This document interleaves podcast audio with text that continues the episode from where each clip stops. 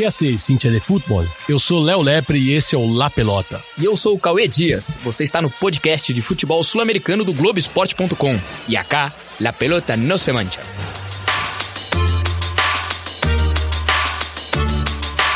Eu me equivoquei e paguei. Pero la pelota no, la pelota no se mancha. Abreu tiró.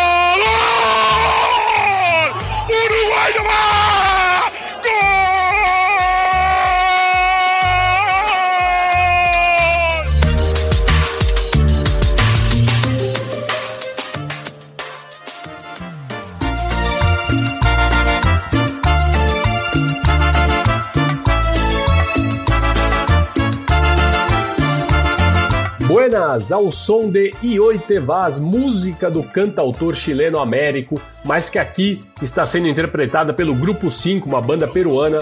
Abrimos este La Pelota, edição Cortita e al pé, para falar de Libertadores, que já está se despedindo dessa fase de grupos, para falar também um pouquinho de Miguel Ángel Ramírez, provavelmente o novo técnico do Palmeiras, para falar dos jogadores do River Plate constantemente especulados em times aqui do Brasil e a bronca que isso gera em Marcelo Gajardo, para debater também sobre quem é o sexto grande da Argentina e, claro, na nossa sessão Cortita Arpé, rapidinha, com as três notícias que você precisa saber sobre o que acontece no futebol aqui da América do Sul. E fuiste feliz, pero eso te queda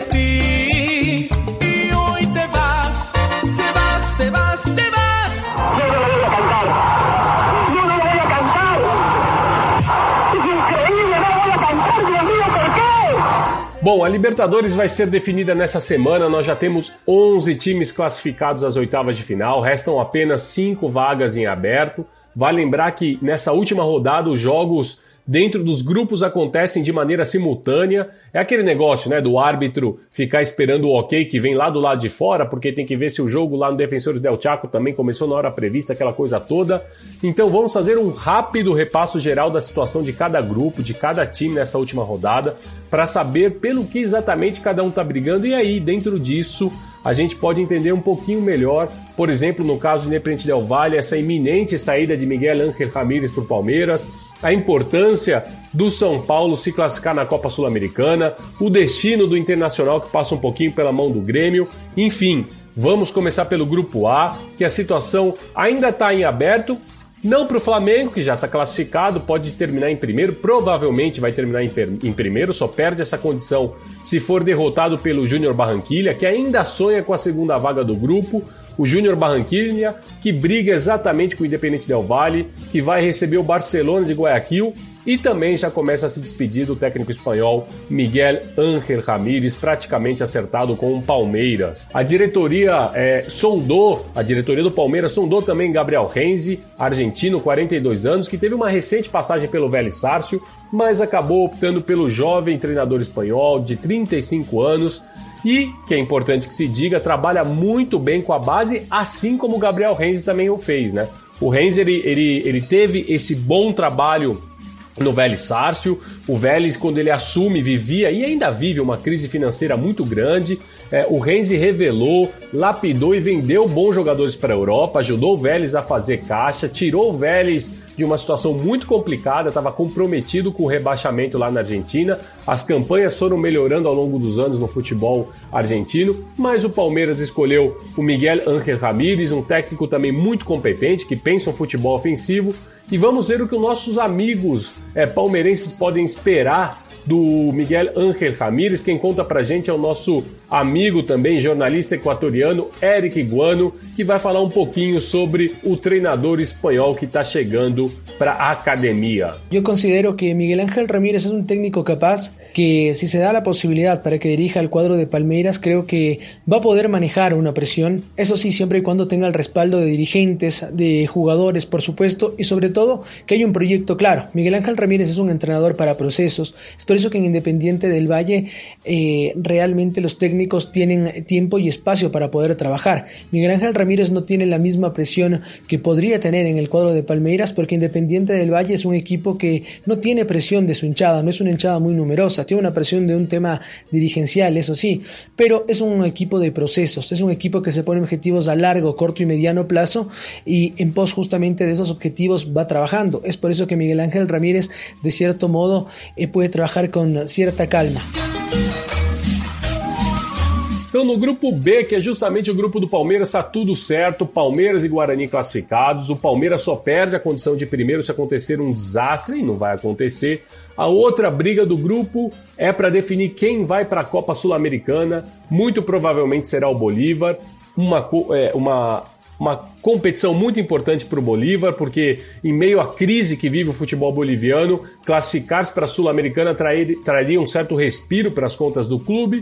E o Tigre, que será o adversário do Verdão na rodada, está mais preocupado em tentar descobrir quando começa a segunda divisão na Argentina. Inclusive, vai poupar os três goleiros para o jogo do, contra o Palmeiras. Vai jogar com o quarto e quinto goleiro, um como titular e outro como reserva. Então, é, o grupo B, tudo certo. No grupo C, é, é uma das definições mais emocionantes dessa última rodada, já que lá só o Atlético Paranaense está garantido nas oitavas de final. E aí, todos os outros três clubes têm chance de se classificar, né? Tanto Jorge Wilstermann, Penharol e Colo-Colo, o Colo-Colo com pouquíssimas chances, mas todos ainda sonham com lugar nas oitavas. Para o Wilstermann, assim como para o Bolívar, esse dinheiro de uma classificação para as oitavas de final ajudaria muito nas contas que estão muito combalidas ali por conta da crise no futebol boliviano que tende a encontrar uma solução depois da eleição presidencial que aconteceu no último fim de semana. É, o Wilstermann precisa fazer a parte dele em Santiago contra o Colo-Colo, que está mais preocupado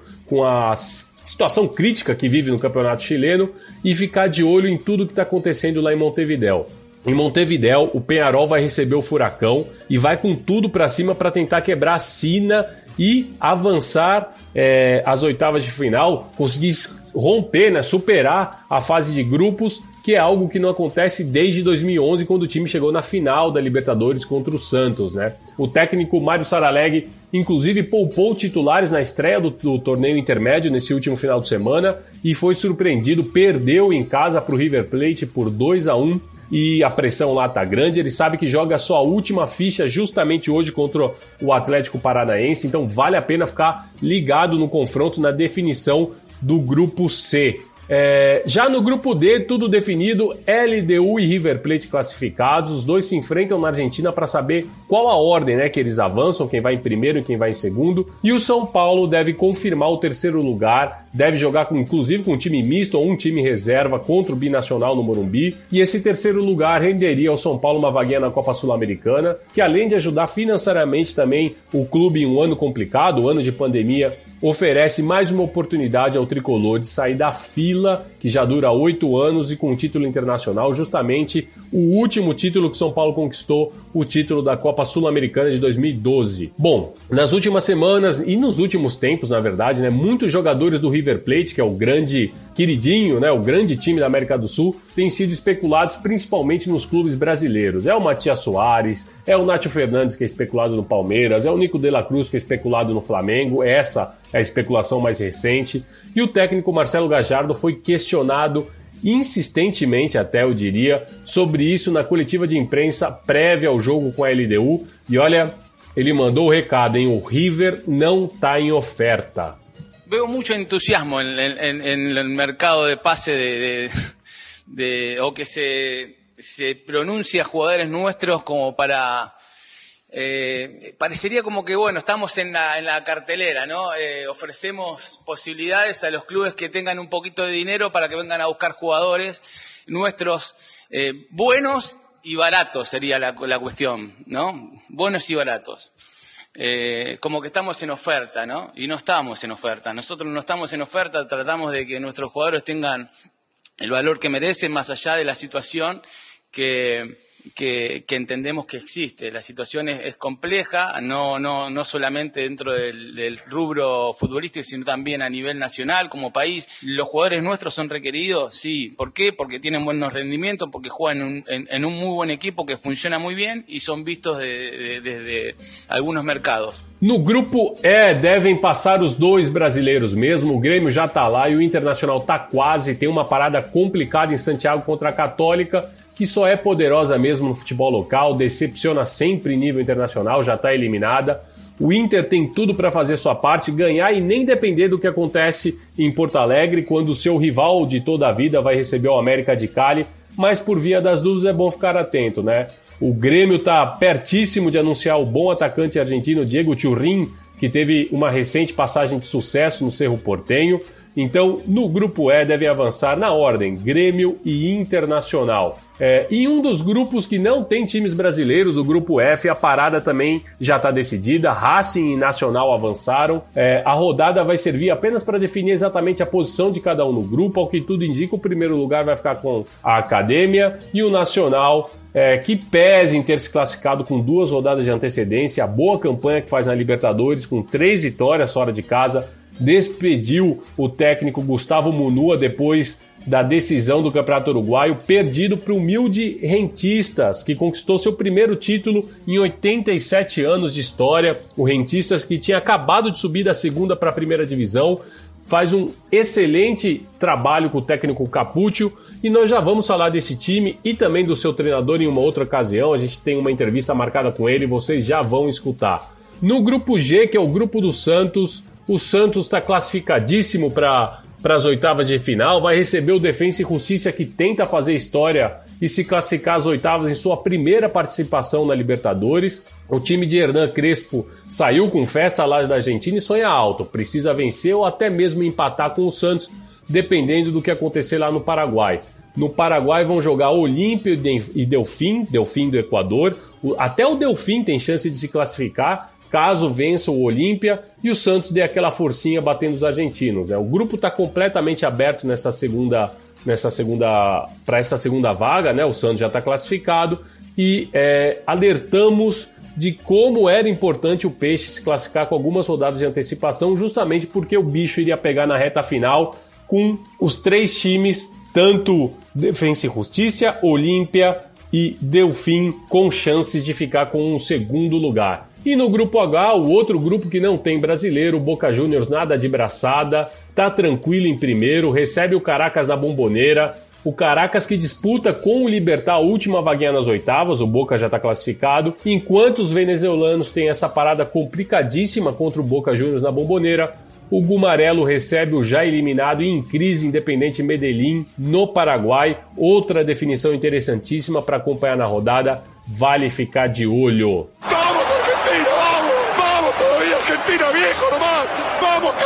E por falar em Argentina, data definida para a volta do futebol por lá, finalmente a Liga Profissional, como será chamado este novo torneio, já que é organizado pela Liga de Clubes presidida por Marcelo Tinelli e sobre o guarda-chuva da AFA, já gerou uma grande quantidade de discussões e de críticas. Primeiro porque não vai haver rebaixamentos e depois porque não haverão clássicos, algo que os próprios gigantes River e Boca já queriam evitar.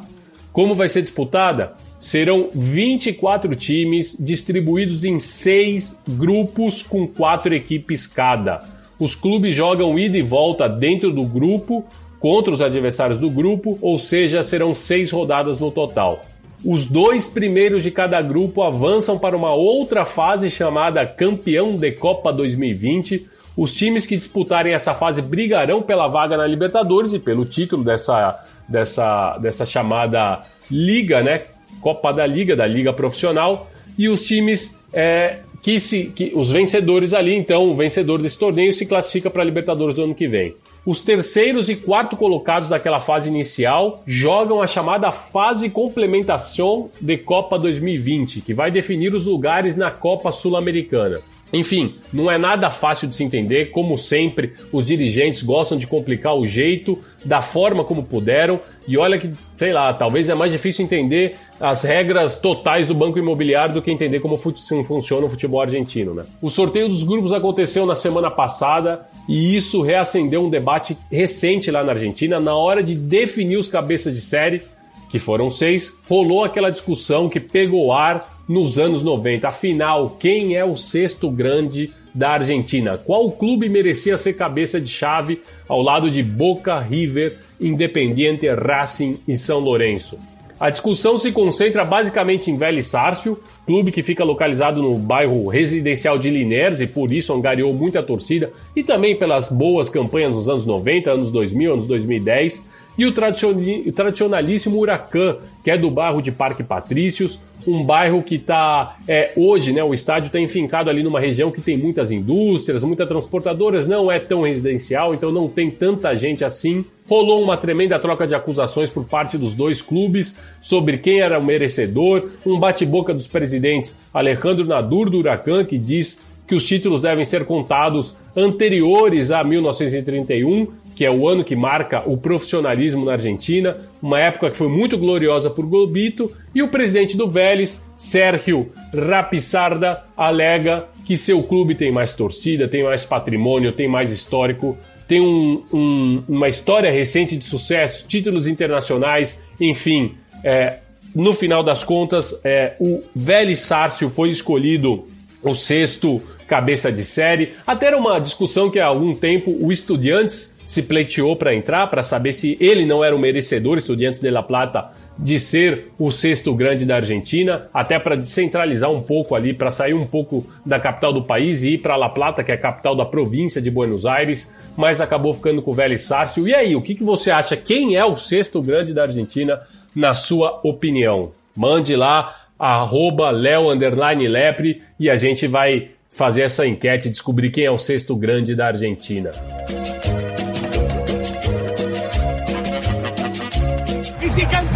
Poquito, por favor. Y si saltamos también. Y si saltamos un poquito, por favor. Três notícias rápidas e curtinhas, pegaditas al pé sobre coisas que você precisa ou não saber sobre o futebol sul-americano. Vamos para a primeira. No Chile, na quinta-feira passada, Curicó Unido e Universidade Católica jogavam quando, por conta de um pequeno incêndio, a energia elétrica caiu e não voltou mais. A partida foi suspensa justamente quando o atacante César Pinari se preparava para cobrar um pênalti a favor da Católica. Bom, ainda não há uma data definida para a retomada dos minutos que faltam de jogo, que deve acontecer mais de uma semana depois do início dessa partida, mas o certo é que ela voltará e já com a cobrança da penalidade, uma vez que o VAR teve um tempo considerável para confirmar a infração a Católica está vencendo por 2 a 0. O episódio faz até lembrar um conto do jornalista e escritor argentino Osvaldo Soriano chamado El Penal Mais Largo del Mundo. Interessante aí pensar que um jogo vai retomar, vai ser retomado nos minutos que faltam exatamente com a cobrança de um pênalti.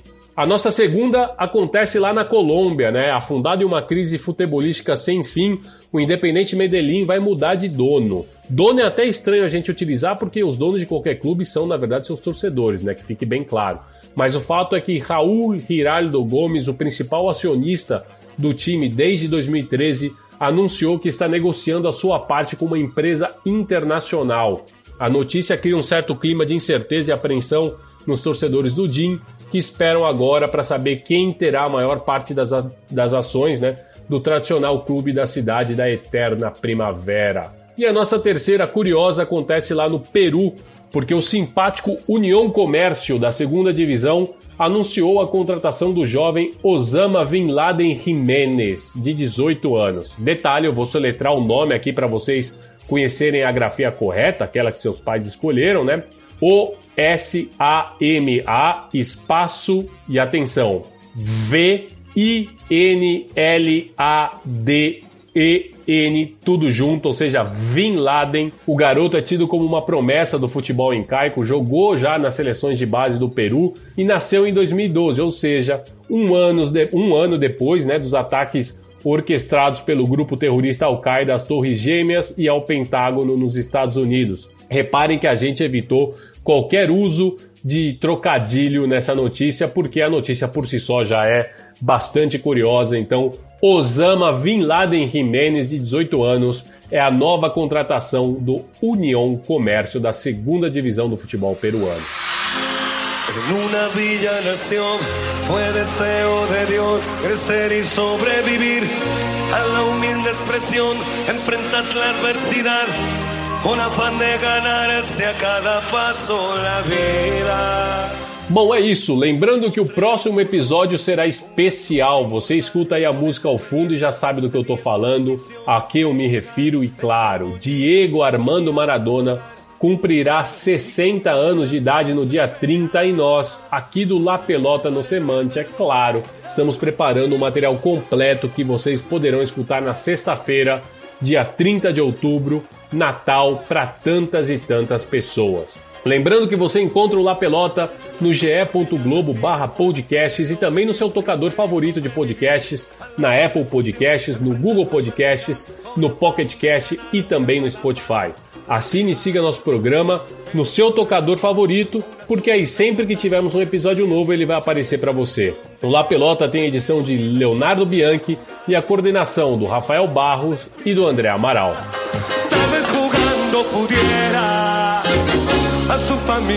a.